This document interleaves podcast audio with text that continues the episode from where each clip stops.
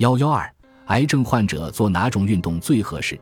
纽约罗切斯特大学威尔莫特癌症研究所运动肿瘤学负责人卡伦穆斯蒂安，他深知让癌症患者做运动非常困难。十五年前，我们开始做这项工作的时候，很多人认为癌症患者做运动甚至是不安全的。他最近说道：“参与他研究项目的患者，百分之八十的人久坐不动。他发现。”由于癌症和癌症治疗本身耗费体力，所以患者很难相信运动的益处，甚至听不进去。所以穆斯蒂安对患者讲解他的发现时非常慎重。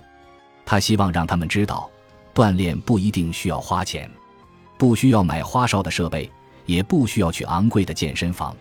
走路和其他锻炼形式一样，都能有效减少炎症，预防认知副作用，如化疗脑。记忆力减退等，运动比药物更能有效减少癌症相关疲劳。瑜伽和太极动作轻柔，但是同样能有效减少压力、疲劳、焦虑、失眠、疼痛以及认知障碍等症状。患者仅常规步行四周或在家中进行阻力带力量训练后，便能感受到整体生活质量有所提升。